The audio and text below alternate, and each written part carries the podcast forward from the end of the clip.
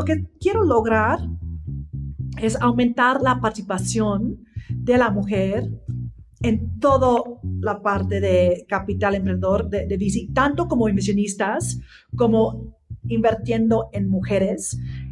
Y yo veo invertir en mujeres como una estrategia de desarrollo económico, ¿no? Bienvenidos a Rockstars del Dinero, en donde estamos descubriendo que hacer dinero no es magia negra, hacer dinero es una ciencia. Hay una fórmula para crear y hacer crecer el dinero y en este programa la ponemos en práctica para convertirnos juntos en Rockstars del Dinero.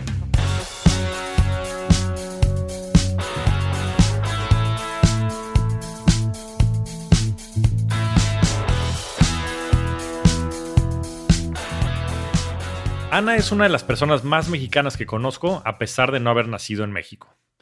Es fundadora del primer fondo de capital emprendedor en México con un enfoque en la mujer, Amplifica Capital. Es una inversionista con más de 25 años de experiencia cuyo lema es invertir en el cambio que quieres ver. Fue reconocida como una de las principales inversionistas por la Asociación de Capital de Riesgo de América Latina. Ana está comprometida con el desarrollo de las mujeres profesionales y mujeres inversionistas. Y para apoyar este objetivo, es cofundadora de Mujeres Invirtiendo en México y Voz Experta México. No pierdas tu tiempo, inviértelo en esta gran conversación con Ana Raptis. Bienvenidos a un nuevo episodio de Rockstars del Dinero. El día de hoy tenemos una invitada muy especial, alguien que fue muy votada en Twitter y en Instagram cuando hice una encuesta de a quién deberíamos de entrevistar. Bienvenida, Ana. Muchísimas gracias por la invitación, Javier.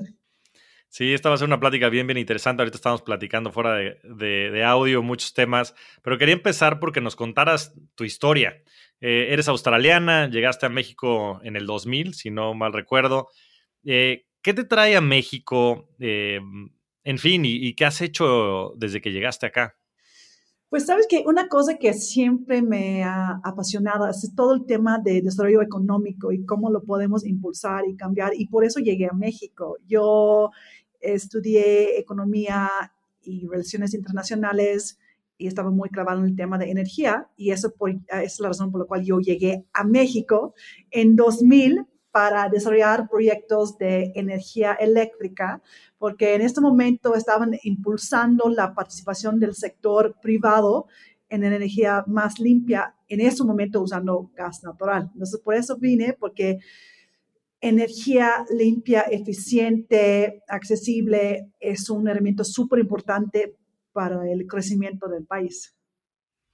Sí, y, estamos hablando del 2000 y muchas de estas cosas después se vieron materializadas con, la reforma y, demás eh, energética que ahora han cambiado un poco la, situación. ¿Cuál es tu opinión al respecto de lo que está sucediendo ahorita, ya que le entraste al tema?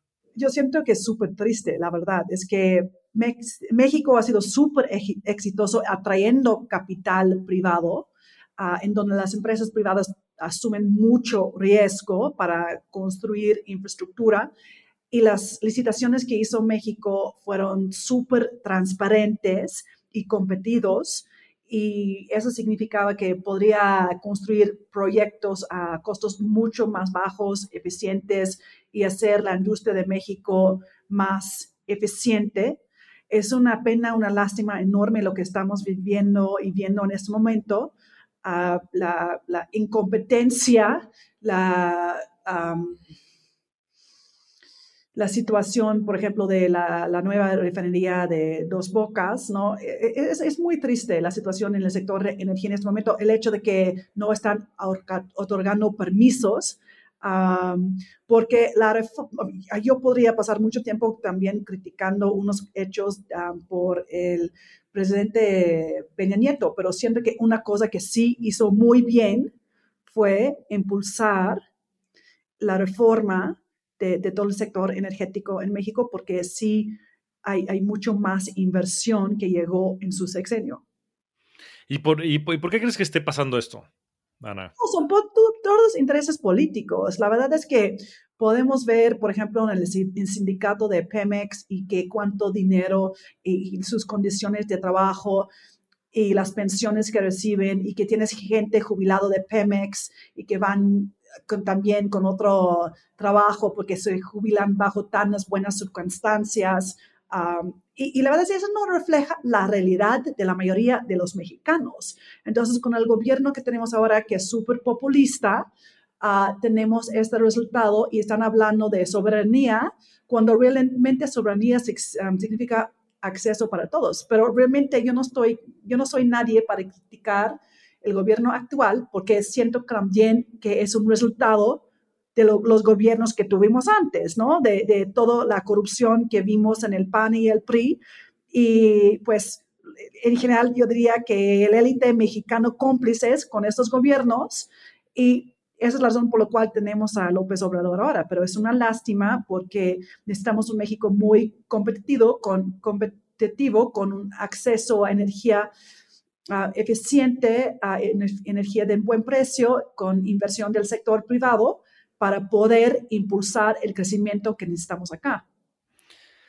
Bueno, creo que es el mejor inicio de, un episodio de podcast que recuerde.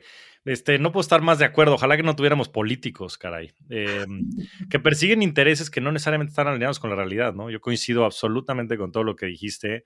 Desafortunadamente se mueven a veces por intereses políticos y claramente lo que estamos viviendo hoy eh, con la administración actual es una consecuencia de todos los abusos que han habido por mucho tiempo en temas de corrupción y, de no representar a las minorías, ¿no? Que creo a las, a las minorías, a las mayorías que están, este, que han estado siempre subrepresentadas.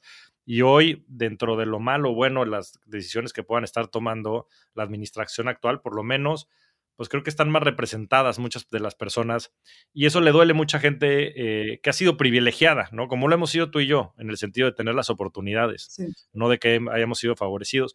Pero esto me da un, me da pie para, para la conversación que estamos teniendo fuera de audio que me parecía súper relevante, que es, em, yo le decía a Ana, oye, oye Ana, si, si al final del episodio la gente se pudiera quedar con algo, ¿qué sería?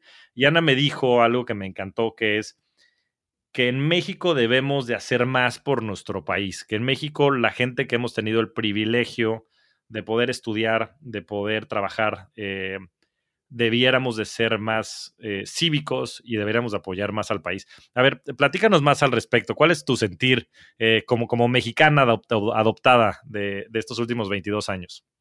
Pues viendo de un, Australia, un país como Australia, que es mucho más igualitario.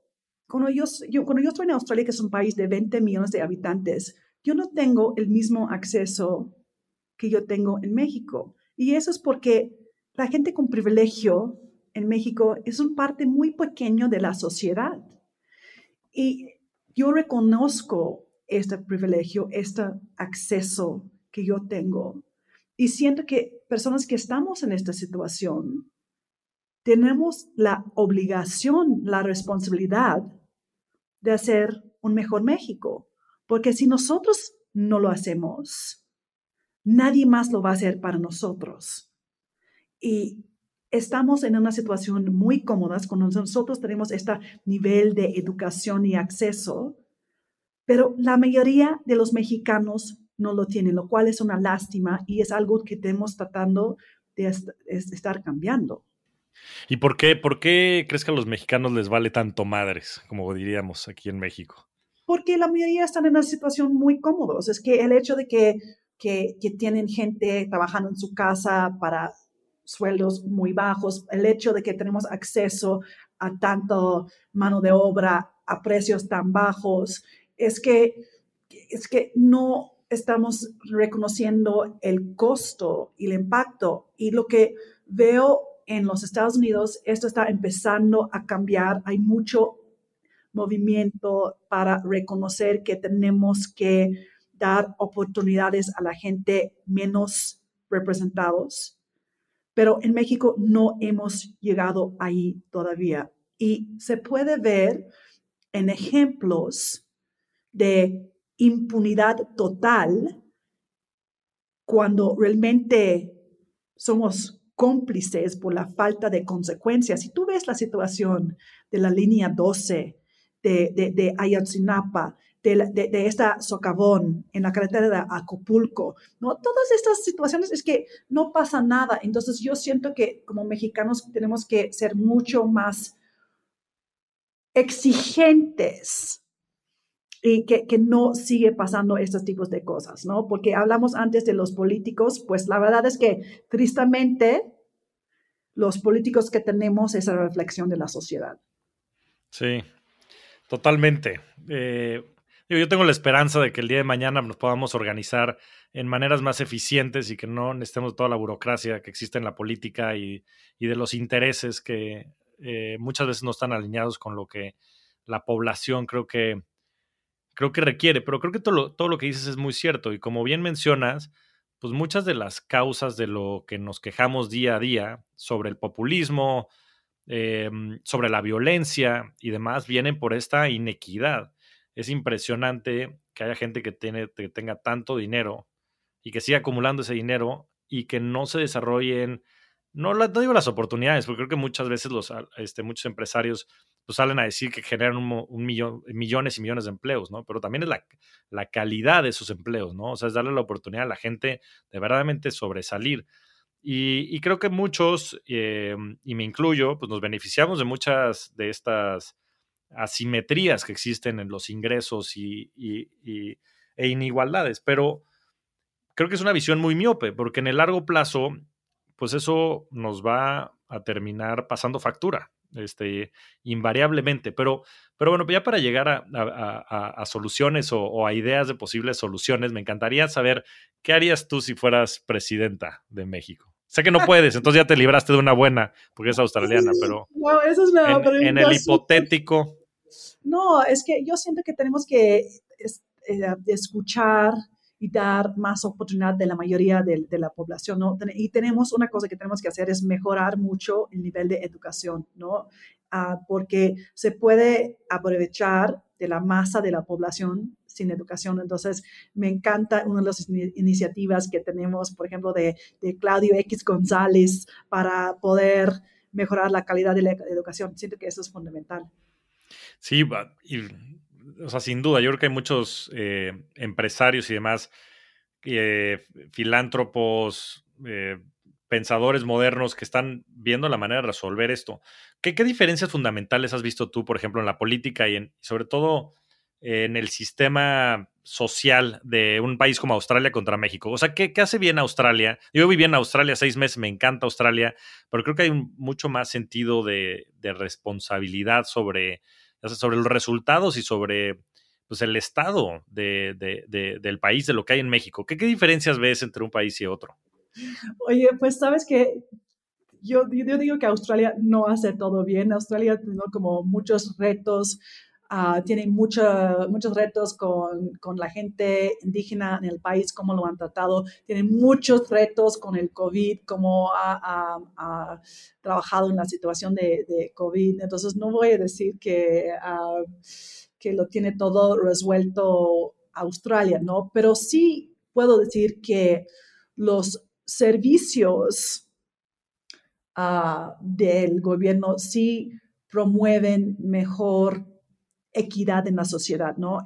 la calidad, por ejemplo, de la educación, que tienes personas de diferentes estatus socioeconómicos en las mismas escuelas, mezclándose en, en, las, eso es muy importante, ¿no? Estos temas de universidades públicas de muy buena calidad.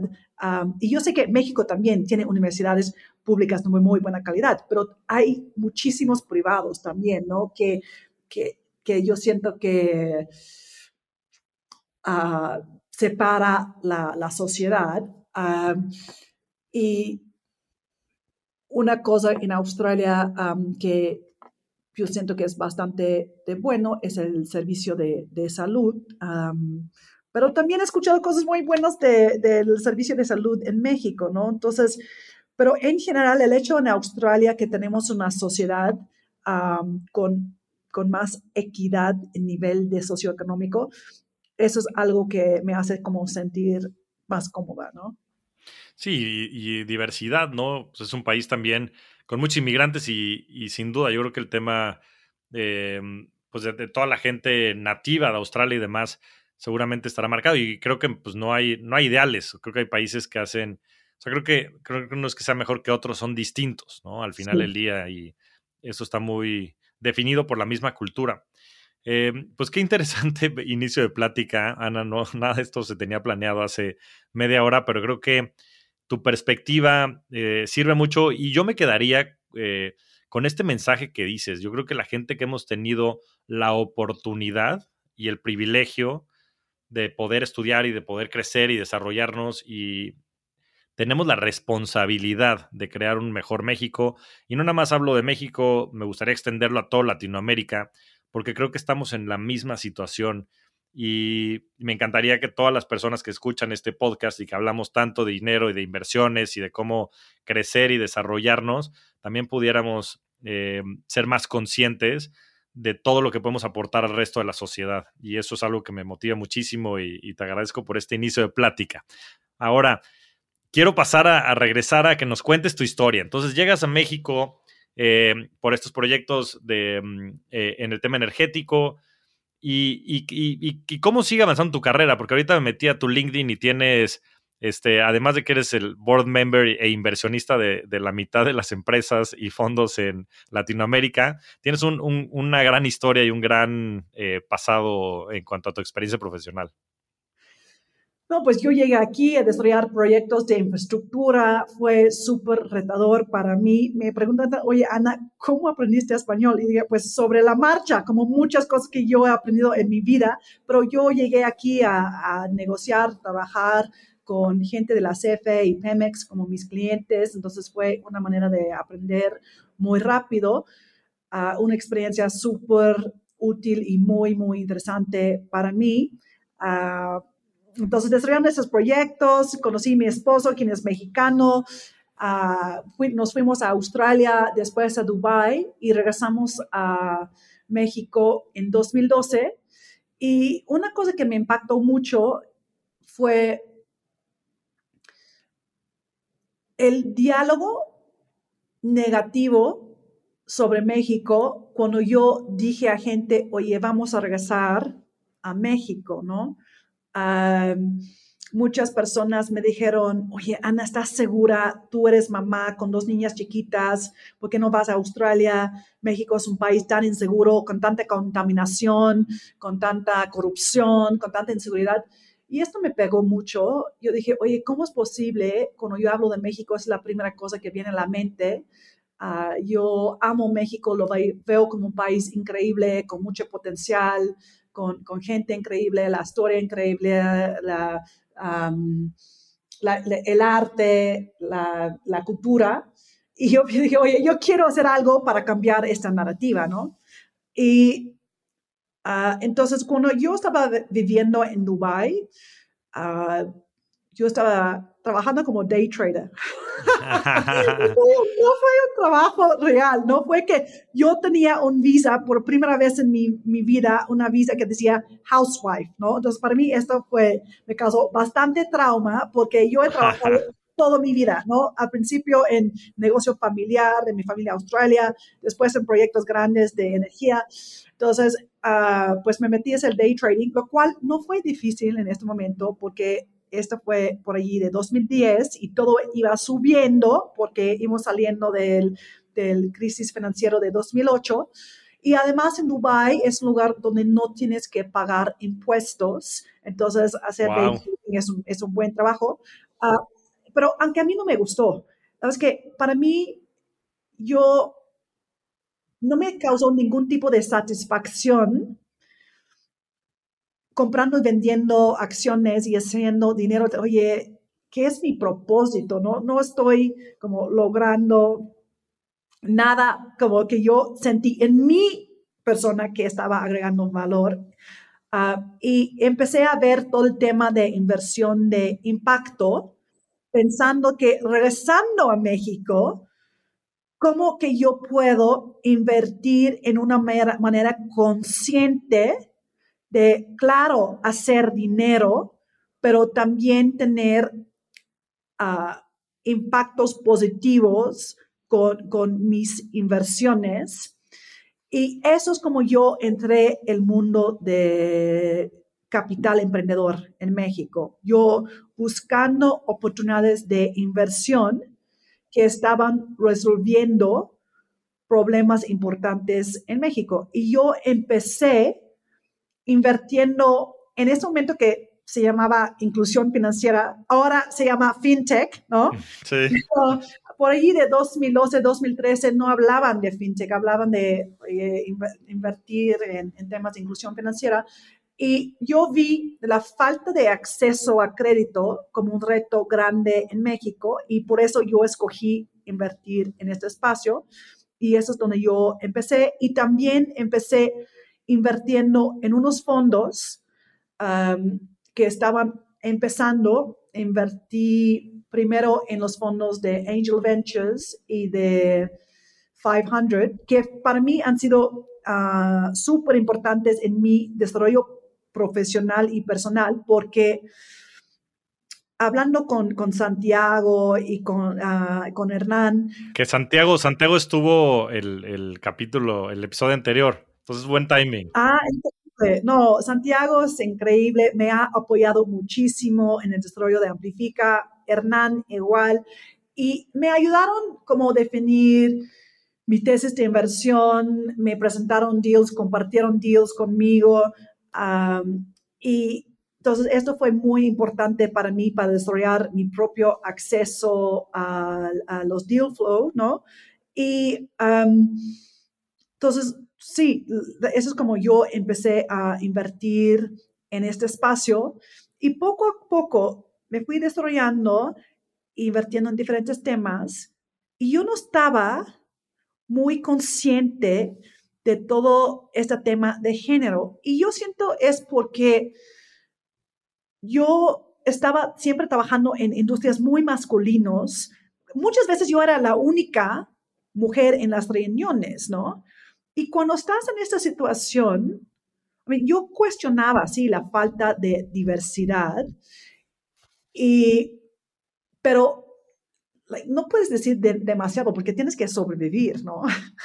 Sí, claro.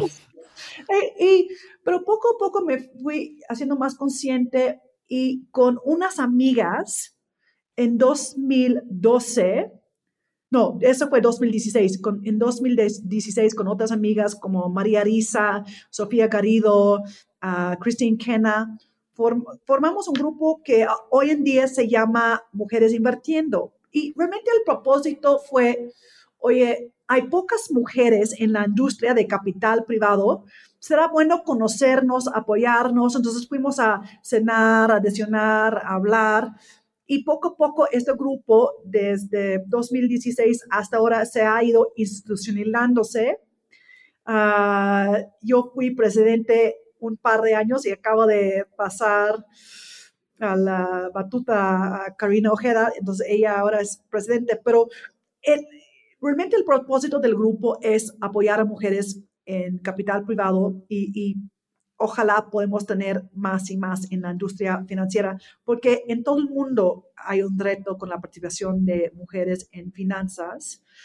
hay un gran reto, hay un gran reto. Bueno, María estuvo aquí en el, programa, fue de los primeros 10 episodios. Este, después Ingrid Castillo, que también la conoce muy bien, por la misma, estamos platicando de, de Ingrid, te mandamos saludar. Sofía Garrido, que también es buena amiga eh, en fin, hay muchísimo talento. Bueno, que a ver si se anima a venir. Ya la invité un par de veces, pero no se deja. A ver si tú me, ayudas a convencerla. Pero creo que mm, sin duda es un, es un problema. Y más eh, reflexionando ahorita con lo que decías, ¿no? Que inclusive eh, a veces se podría hacer un, problema el manifestarte, ¿no? Que era un problema. O sea, el, simplemente levantar la mano y decir, oye, ¿por qué no hay más mujeres aquí al, alrededor? ¿Cómo, ¿Cómo te ha tocado vivir eh, esta parte de género, y, bueno, ya nos has contado esta iniciativa que, ha ayudado a, generar más conciencia y a empujar la, equidad de género en el sector de, capital privado. A mí me tocó vivirlo mucho en el sector financiero y es un problema, ¿no? Y, y con María Arisa hablábamos de tener ciertas cuotas de género, porque al final día lo que necesitamos es emparejar la cancha, porque si no tenemos a las personas que estén en estos lugares y que mm, eh, pues ya tengan esta representatividad, no vamos a tener tampoco la manera de poder balancear el, pues este tema que es tan importante para que las mujeres estén representadas en, en todos los sectores. Sí, y la verdad es que siento que todavía falta conciencia de, oye, ¿por qué nos importa si hay mujeres en la mesa o no, ¿no? Entender el valor de un equipo diverso realmente puede aportar. Y también el tema de representación, ¿no? El tema de uno no puede ser lo que uno no puede ver, ¿no? Entonces es súper importante lo que una cosa que yo trato de hacer es celebrar y compartir los éxitos de mis amigas, ¿no? Y las otras mujeres que yo veo en la comunidad, porque es muy importante ver que las mujeres sí pueden lograr cosas interesantes, ¿no? Eso es súper, súper importante. Ah, y una cosa que yo trato de compartir es que la importancia de las mujeres tomando decisiones de inversión. Yo no estaba consciente de esta situación porque yo siempre he sido inversionista, ¿no? Yo crecí en una casa donde mi pobre papá siempre estaba quejándose que no tenía hijos hombres, le salió tres mujeres, pero por esa situación siempre hablamos de negocios, no había un tema de género en mi casa, porque éramos tres mujeres, mi, mamá y mi papá, y en, crecí en un entorno donde siempre estuvimos hablando de negocio de mi papá, ¿no? Entonces, yo no lo vi que, que es un tema de género invertir, yo vi que, pues, invertimos, ¿no? Yo vi también que mi mamá invertía, mi, mi abuela fue emprendedora por necesidad, entonces lo veo como algo, lo vi como algo natural. Yo no vi barreras de género en el tema de inversión. Entonces, como yo no estaba consciente de esta situación, fue hasta 2018 cuando yo fui a un evento en los Estados Unidos y yo escuché hablar a alguien de Brown Brothers y también a Judith Roden. Judith fue la primera mujer encargada de un Ivy League University. Ella fue encargada de University de Pennsylvania y después fue presidente del Rockefeller Foundation. Entonces, una mujer que ha manejado miles de millones de dólares y ella habló como finanzas como el próximo frontera de feminismo, ¿no? Ella dijo, um, citaban unas cifras de UBS y diciendo qué porcentaje tan grande de la población de mujeres delega sus decisiones financieras. Entonces, y, las cifras están peorando durante diferentes generaciones, ah, que la mayoría de las mujeres delegan sus decisiones a un hombre o a su pareja o a su papá o a su tío o a su hijo o a su asesor financiero, Peor aún. que es un hombre. ¿Y por qué? ¿Por qué pasa eso? Pues pasa mucho, tiene que ver con el tema de representación, que han visto que los hombres saben más um, de finanzas, lo cual no es cierto, pero es un tema de género, de, sesgo sistémico. Sí. Aparte de que hay retos muy grandes en el, um, la industria financiera de que Ah, la mayoría de los asesores financieros sí son hombres y no saben cómo hablar con mujeres. Es que dices que, oye, yo fui con, con mi pareja, no, yo soy mujer, mi pareja es hombre, y el asesor financiero pasó todo su tiempo hablando con mi esposo, cuando yo soy la persona quien toma las decisiones de inversión, ¿no? Ah, y ah, para mí me parece como irónico que como mujeres pasamos el siglo XX batallando tanto para nuestros derechos políticos para votar. Y sí, el hecho de que las mujeres podrían votar y estar en los parlamentos um, e, y en, las cámaras han sido, ha sido súper importante para poder impulsar los derechos de las mujeres. Sin embargo, cuando pensamos en ejercer nuestro poder económico, nuestro poder financiero, lo estamos delegando. Entonces, cuando yo hablo con mujeres, trato de ah, transmitir este tipo de, información y, y, una llamada de acción. Oye, si como mujeres queremos ver más mujeres líderes, más mujeres CEOs, más mujeres en, consejos, tenemos que invertir en esas empresas con esas características. Tenemos que usar nuestro voto financiero, nuestro voto económico, porque las mujeres sí tenemos poder financiero y la tendencia mundial, global, es que hay más y más riqueza transicionándose a manos de las mujeres. Y esto se debe a muchos factores. Uno es que, pues, las mujeres viven más tiempo que los hombres, ese es, eso es un, hecho, pero también en el pasado, ¿no? Incluso hace tan reciente, hace 20 años, las mujeres no heredaron, porque cuando se mueren los, las mamás y los papás, Sí, le dan a los hombres, sí. A los hombres. Incluso esto pasó en el caso de mi familia, con mi mamá. Ella era uno de, eran seis y cuatro mujeres y las mujeres no heredaron, heredaron los hombres, la familia. Entonces, no es algo que nada más pasa en, en, en México, ha pasado en todo el mundo, pero eso sí está cambiando. Sí, este, híjole, qué, qué fuerte esto que dices.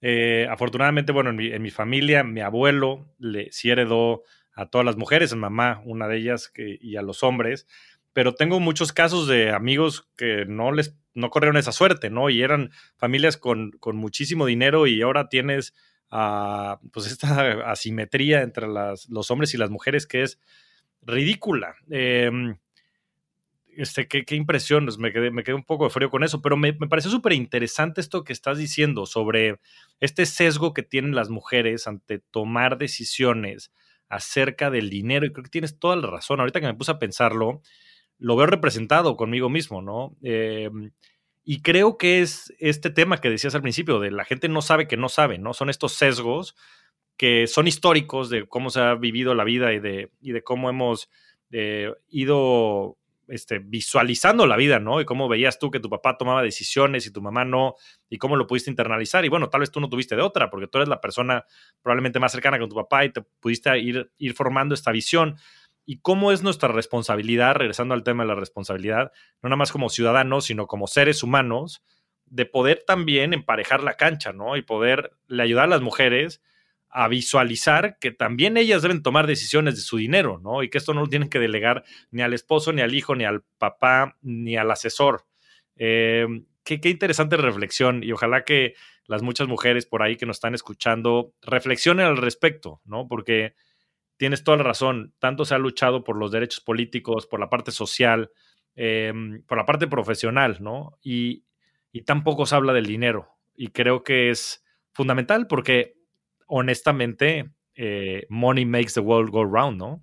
No, sí, sí, sí, y, tenemos que pensar en esto y, siento que tenemos muchos retos en, en, cómo hablamos con nuestros hijos, pero niñas y niños de, de temas de dinero, uh, eso, es, eso es como muy, muy importante porque yo hablo mucho del tema de la mujer cuando a veces realmente debo estar hablando de la humanidad, porque yo al final lo que yo quiero es que tenemos más oportunidades para todas las personas y que no nos restringe ni a las mujeres ni a los hombres sus posibilidades basado en el tema de género.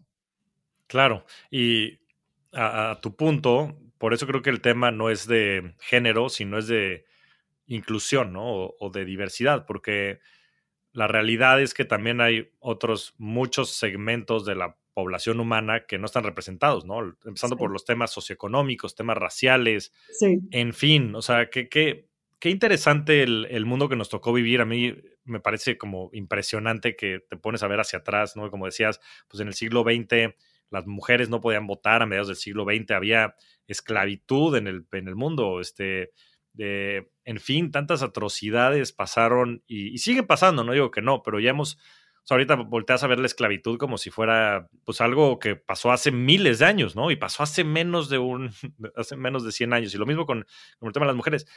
Pero a tu punto creo que lo importante es eso, es hacer a la gente a nuestro alrededor consciente porque muchas veces no saben que no saben y no es que sea su culpa, me ha tocado experimentarlo, me ha tocado a mí vivirlo en carne propia. Muchas veces he caído en, en, estos temas de sesgos porque pues es tu, es tu default state, ¿no? Tu estado default y, no piensas las cosas y creo que es una muy buena llamada para todos los que empiezan a desarrollar esta conciencia, que ayuden a la gente a desarrollarlo porque después también creo que es fácil juzgar, ¿no? Irte del otro lado y criticar y, oye, ¿tú por qué estás haciendo esto y eres un tal o eres un cual? Simplemente decir, oye, estás dando cuenta de que lo que estás haciendo está discriminando en contra de un segmento de la población y, estás este, siendo empático con lo que está viendo y pensando la gente del otro lado. Eh, qué, gran reflexión, Ana. Ahora, regresando al tema de, Amplifica, porque si no se nos va a ir aquí todo el episodio y me gustaría que platicaras un poco el tema. ¿Cómo nace Amplifica? ¿Qué es lo que hacen en Amplifica? ¿Cuál es la tesis de inversión? Este, y cómo funciona en general el, vehículo. Pues no, gracias por la pregunta. Pues después de haber ido a Boston y haber escuchado esas mujeres hablando de la falta de participación de la mujer y las consecuencias, esto para mí fue una llamada de acción. Oye, ¿cómo yo veo todos, eh, todos estos fondos en los Estados Unidos con un enfoque de género, impulsando más mujeres a invertir? ¿Qué es lo que yo puedo hacer en México? Entonces yo hice tiempo investigando qué puedo hacer y todo y decidí lanzar Amplifica justo con lo que quiero lograr es aumentar la participación de la mujer en toda la parte de capital emprendedor de, de tanto como inversionistas como invirtiendo en mujeres. Y yo veo invertir en mujeres como una estrategia de desarrollo económico, ¿no? Yo quiero demostrar que las mujeres podemos ser excelentes inversionistas y generar excelentes retornos para nuestros inversionistas. Esto no es un tema de filantropía o de caridad, ¿no? Para mí es súper, súper importante ah, resaltar esto y porque realmente estoy buscando inversión sostenible. Y eso significa, para ser sostenible, tenemos que generar excelentes retornos, ¿no? Entonces, eh, como eso es lo que, empezó Amplifica, como es un vehículo de inversión diseñados para atraer más mujeres inversionistas. Y en este momento, más del 70% de nuestros inversionistas son mujeres. La verdad, me encantaría tener muchos más hombres como inversionistas, pero con intencionalidad hemos ido buscando mujeres porque no hay otro fondo ni en México ni en América Latina con esas características, que hay tanta participación de la mujer. Entonces, para mí, midiendo mi impacto, eso es súper, súper importante. Y cuando nosotros invertimos, estamos buscando invertir en equipos excelentes que están usando tecnología, que están invirtiendo en mercados grandes que pueden escalar, que tienen las características para poder recibir capital emprendedor, ¿no? Y estamos buscando invertir en empresas que realmente están resolviendo problemas importantes en América Latina. Ah, invertimos en empresas con mujeres líderes, invertimos en empresas que están ah, mejorando la vida de la gente porque están produciendo productos o servicios que benefician la vida de la mujer. Invertimos en, empresas donde nosotros podemos aumentar la diversidad en las empresas por atraer y retener talento femenino. Entonces, en este momento hemos hecho siete inversiones. Todos tienen mujeres fundadoras o cofundadoras pero realmente buscamos la diversidad, ¿no? Y, tener una mujer líder no es un necesario o ni suficiente condición, ¿no? Ah, entonces, podemos invertir en equipos sin mujeres líderes si vemos que podemos aportar valor e impulsar más oportunidades para mujeres por nuestra inversión, ¿no? Ah, entonces, hemos invertido en esas siete empresas. Ah, en general son equipos diversos. Unos tienen dos mujeres como cofundadoras, otros tienen equipos de cofundadores mixtos. y estamos súper emocionados con las empresas en las cuales hemos invertido hasta ahora. Y unos están en agritech. Ah, como yo, yo nací en Australia, que crecí ya en una familia del campo, tengo mucha afinidad para agricultura, agricultura y por eso he invertido, hemos invertido en esas empresas porque hacer el campo más productivo y más eficiente en México es súper importante. También hemos invertido en movilidad, hacer también en movilidad más eficiente en todos los sentidos, en términos de, tiempo para trasladar la gente.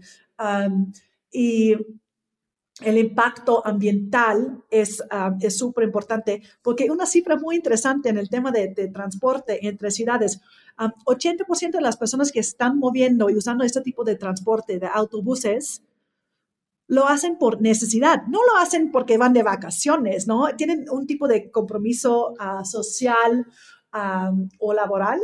Ah, otra empresa que, en la cual invertimos acaba de entrar en YC y ellos ofrecen seguros de movilidad, se llama ah, Club, y Club tiene otro equipo diverso de fundadores extraordinarios pero están innovando en um, ofrecer seguros, porque el nivel de penetración de seguros en México es muy, muy bajo y es muy importante para Ridículo. El riesgo. Dos de cada tres coches no tienen seguros. Y esto es un riesgo para los que están, porque todos los que están manejando, ¿no? Entonces, estoy muy emocionada.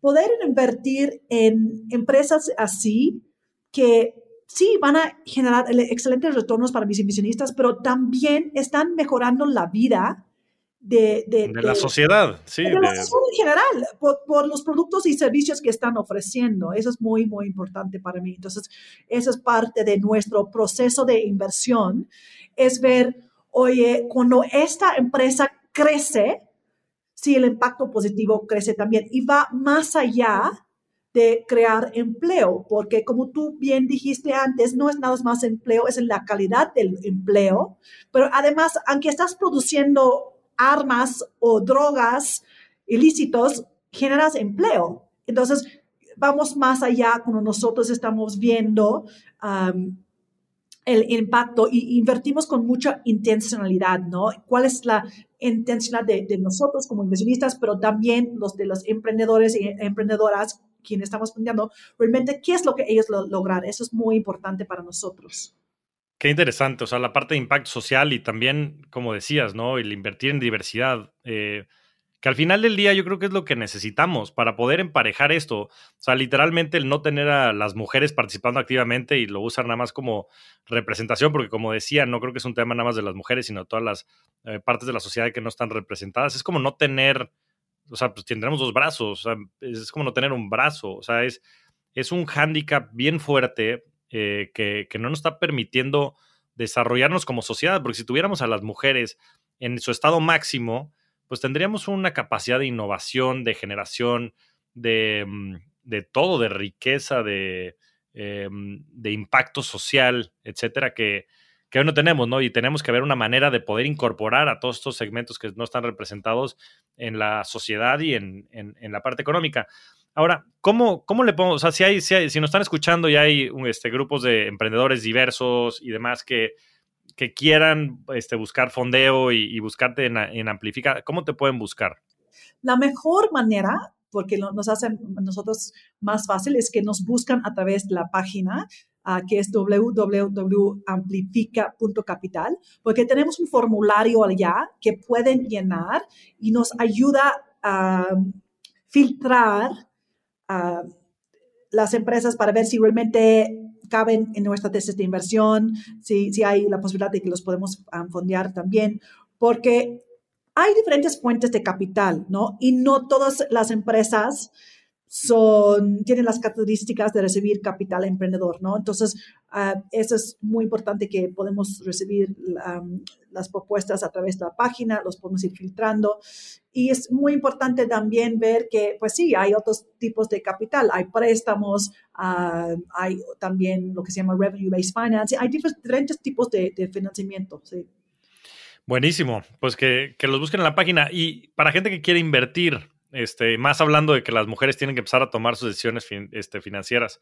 Si quieren invertir, ¿dónde, ¿cómo los pueden buscar? ¿Dónde pueden encontrar más información? Es que tenemos el, correo info arroba amplifica.capital. Eso, eso va a un punto centro y después lo, lo, vemos entre el equipo para ver con quién hablamos, pero siempre estamos súper dispuestos a, hablar con, con, con gente y realmente lo que queremos ver es que queremos que ver más personas participando como inversionistas, usando su poder económico, siendo consciente de su poder económico y invirtiendo alineado con sus valores, ¿no? Porque cada quien tenemos gustos diferentes y tenemos diferentes tipos de causas o, o temas que queremos lograr, metas que queremos lograr en nuestra vida, ¿no?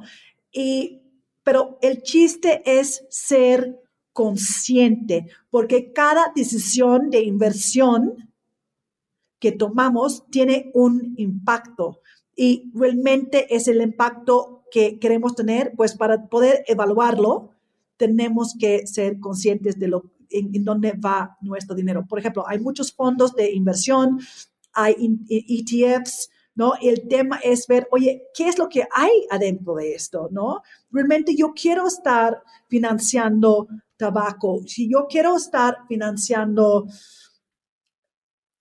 las cadenas de suministro que usan niños, ¿no? Si estás participando en esto porque quieres nada más ser consciente, porque siempre hay consecuencias. Sí, yo, yo suscribo a, mucho a, un concepto que, que se llama Capitalismo Consciente, que, no sé si lo ubiques de... Perfectamente, sí, sí, sí, he leído los libros, sí, 100%. De John Mackey, que era el, fundador de Whole Foods y, algunos y otro académico de, de, Harvard, que no recuerdo su nombre. Also sí. Sí, que, que al final del día dice eso, ¿no? Y, yo creo mucho, o sea, al final del día si estamos poniendo el, el capital o el dinero pues va a generar impacto en la dirección que el emprendimiento vaya, ¿no? Entonces también ser consciente de eso es cada vez más importante. Yo creo que cada vez la gente, sobre todo la gente joven, es más consciente de estas cosas. Recuerdo el capítulo con, con Gaby Salinas, que platicaba ella mucho que, por ejemplo, pues ella no invierte en Tesla y una, digo, Tesla genera energía este, eh, renovable y, no contamina, pero ella, ella decía que pues, a él, ella, Elon Musk, le pareció un misógino, que por eso no, este, no invertía en eso. Y cada quien tiene un poco su, su, su, su visión y su misión de vida, ¿no? Y creo que también hay que suscribirnos a a estas ideas o ideologías de lo, de lo que queremos y me parece que lo que estás haciendo desde el punto de diversidad y también desde el punto de vista del impacto social, pues es un vehículo pues, idóneo para muchas personas eh, que, por lo menos creo yo que escuchan este podcast, entonces ojalá que también por ahí hay algo de interés. Em, te quería preguntar, vamos a entrar a una este, fase de preguntas rápidas, entonces que me digas lo primero que te viene a la mente de la, este, de la manera más, más concisa posible. Entonces, la primera es, ¿cuál ha sido el mejor consejo que te han dado? Hazlo. Hazlo. ¿Y, quién te lo dio y, en qué contexto? No, en el términos de estructurar y empezar y impulsar Amplifica, es que, pues sí, es, hay muchas personas que me dijeron, oye, Ana, ¿de qué estás hablando? Es que ese tema de mujeres no tiene sentido, a las mujeres no les importa el dinero, las mujeres no les interesa el dinero, las mujeres no tienen dinero, ¿no? Ir por otro lado. Pero otros me dijeron, oye, Ana, hazlo. Entonces yo, eso fue súper importante para mí porque lo iba, es súper importante que, que pues no, si uno no entiende algo, pues, pues es que nunca vas a hacer si puedes lograr resultados, ¿no? Entonces, eso ha sido súper importante para mí, ¿no? Just do it. Así es, creo que es muy acertado. O sea, el, primer paso siempre es el más importante y, muchas veces el más difícil. Yo siempre he dicho que la, la perfección no es un estado, es un proceso. Y creo que todo hay que empezarlo, hay que dar ese primer paso que a veces aterra, pero bueno, qué bueno que lo hayas dado y que hoy aquí esté amplifica. La siguiente es cómo se ve tu portafolio de inversión. O sea, si pudieras decir del 100%, eh, qué tanto tienes en, no sé si tengas dinero en Amplifica, en, temas de VC, en, acciones, en ETFs, fondos de inversión, eh, efectivo, etcétera.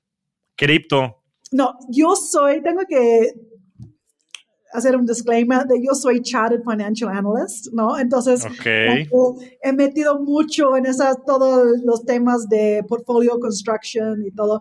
Ah, yo tengo, yo soy una persona que mi perfil de riesgo es muy alto. Ah, yo tengo... Y déjame, déjame platicar un poquito. El CFA es, yo creo que uno del, del pues sí, de, de los...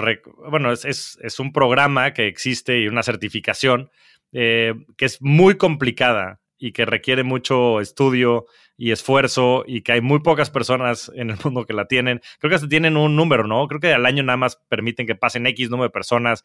En fin, las personas que son CFA, escúchenlas financieramente, saben de lo que están hablando. Lo que yo digo es que al menos sé contar. Pero entonces yo, yo soy una persona de alto um, perfil de alto riesgo. Yo tengo um, bastante en, en, la bolsa, um, uh, en la bolsa de los Estados Unidos, porque si ves los números, no todas las bolsas han dado el mismo nivel de rendimiento. Entonces tengo un porcentaje, yo diría... ¿Y es en, de acciones en directo o en el Standard Poor's 500, Nasdaq? ¿Cómo, cómo participas? Una combinación, unas empresas uh, directas que yo escojo. Yo no tengo asesor financiero en esos temas, yo los escojo y, y, unos temas de, de ETFs, pero la mayoría directos, ¿no? Y tengo, como soy australiana, tengo un poco en Australia, pero Australia no es un, un, lugar excelente para invertir porque la moneda de Australia es muy volátil.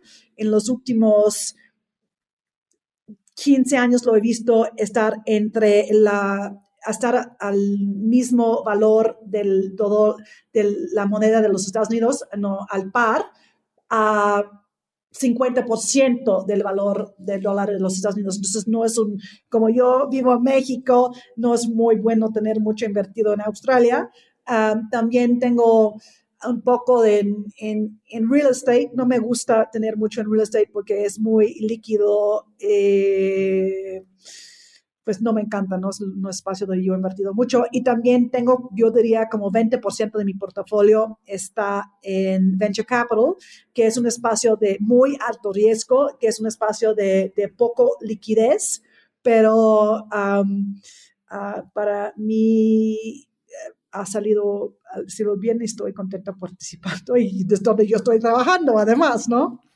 ¿Y criptomonedas? ¿Cuáles tienes, no tienes y cuál es tu opinión al respecto? Uh, siento que la tecnología, yo no tengo, um, siento que la tecnología es súper, súper interesante y la parte que me interesa más es la parte de el uso y las herramientas, las posibilidades um, que te da. Uh, me, me, parece increíble lo que está haciendo um, Bitso, por ejemplo, como un exchange y que para muchas personas que viven en donde hay monedas súper volátiles, les deja manejar su riesgo mucho mejor, pero ya no soy, yo no soy trader, entonces yo me gusta invertir en algo porque quiero, por ejemplo, en, cuando yo invierto en empresas, es porque yo tengo un tipo de afinidad con esta empresa, qué es lo que está haciendo, el resultado. Mismo cuando yo invierto en empresas, estoy buscando apoyar a las emprendedoras, los emprendedores, ¿no? Ayudarles a crecer. Entonces, realmente no voy a pasar mi, día ni, ni, haciendo trading de acciones ni de cripto y, quiero ver cuál es el impacto que puede tener mi dinero. Y eso es realmente por qué no estoy en, cripto todavía.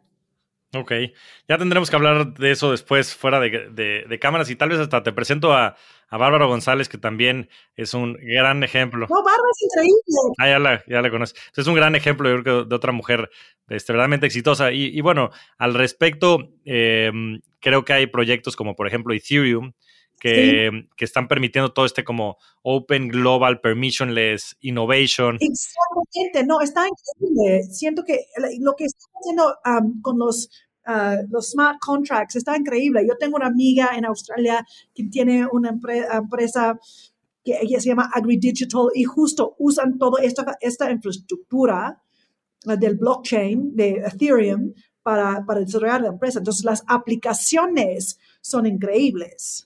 Sí, no, y la misma, y la misma red, porque hablando del tema de equidad y de, y de inclusión, em, creo que le está permitiendo a muchas personas el poder empezar a interactuar con esta tecnología que no tiene barreras, que no necesita de grandes inversiones de capital para poder poner a desarrollar tecnología, desarrollar productos y servicios, que gente que tiene un smartphone en su mano en África, en Asia, en Latinoamérica, eh, tiene acceso a estas cosas, ¿no? Con, con cero barreras de entrada. Entonces me parece que va a ser un espacio que le va a dar muchísima inclusión al mundo. Y, bueno, es una de las razones por las cuales me, eh, me tiene muy motivado y, este, bueno, en general trabajar en el espacio. La última pregunta, eh, Ana, para cerrar el podcast que, que le hago a todos mis invitados es, ¿cuál ha sido tu mejor inversión? Y eso lo digo en el más amplio sentido de la palabra, más hasta como filosófico. Yo siento que mi mejor inversión ha sido en mi esposo. es que yo siento muy afortunada de tener una pareja que me apoya en todo lo que estamos haciendo. Es que tenemos dos niñas, tenemos como valores ah, compartidos que y, hacemos muchas ah, cosas juntos para mí tener una, familia estable y fuerte es ah, súper importante. Y la verdad es que no he hecho ninguna inversión monetaria en, en, mi esposo, pero lo que digo es que en el sentido de que pues yo reconozco que es súper importante invertir como mi tiempo y todo en construir la familia, porque sin este espacio seguro y como con, el apoyo ah, es súper difícil lograr lo que estamos logrando. Sin duda, es, es, el cofundador, ¿no? El cofundador de tu proyecto de vida. Creo que lo dices muy bien. Me, encantó esa respuesta porque, pues sí, tan importante, y siempre lo decimos en, en temas de inversión, ¿no? por la importancia de tener un cofundador para los emprendedores es fundamental porque, porque te vas a caer y vas a necesitar siempre ese apoyo psicológico y creo que las parejas cumplen muchísimo ese rol, sobre todo en los proyectos de vida, en los proyectos profesionales, ¿no? Yo, yo también siempre acudo a mi querida esposa y, y sé que son temas que después eh, son difíciles de cuantificar, ¿no? Pero sin duda después pagan el mayor retorno sobre inversión porque ves cómo se desarrolla tu familia y cómo desarrollas tú tu vida de la cual la parte profesional nada más es un cachito, la parte económica, social y demás, pero, pero tú todo es tu vida. Entonces, me encantó esa respuesta. Ana, eres una verdadera rockstar del dinero. Te agradezco muchísimo. Qué, qué bruto, qué, qué plática más amplia, con tanto aprendizaje, con tantas reflexiones, con tanta conciencia. Este, la palabra conciencia estuvo muy representada en todos lados.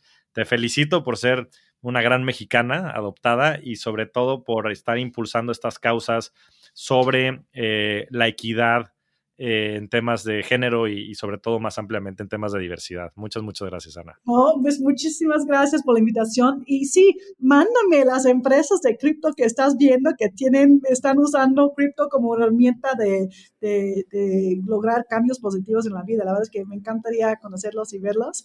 Y gracias a toda la audiencia acá. Espero que ha sido interesante la plática. Seguro, seguro que estará en el, en el top de los, de los charts, Ana. Muchas, muchas gracias. Gracias. Muchas gracias a todos. Nos vemos semana a semana en este espacio para convertirnos juntos en rockstars del dinero. Yo soy Javier Martínez Morodo. Búscame en redes sociales como arroba Javier MTZ Morodo. Y suscríbete a Rockstars del Dinero en Spotify, Apple Podcast, donde sea que escuches tus programas. Agradecimientos especiales a todo el equipo de producción. Rockstars del Dinero es una producción de Sonoro.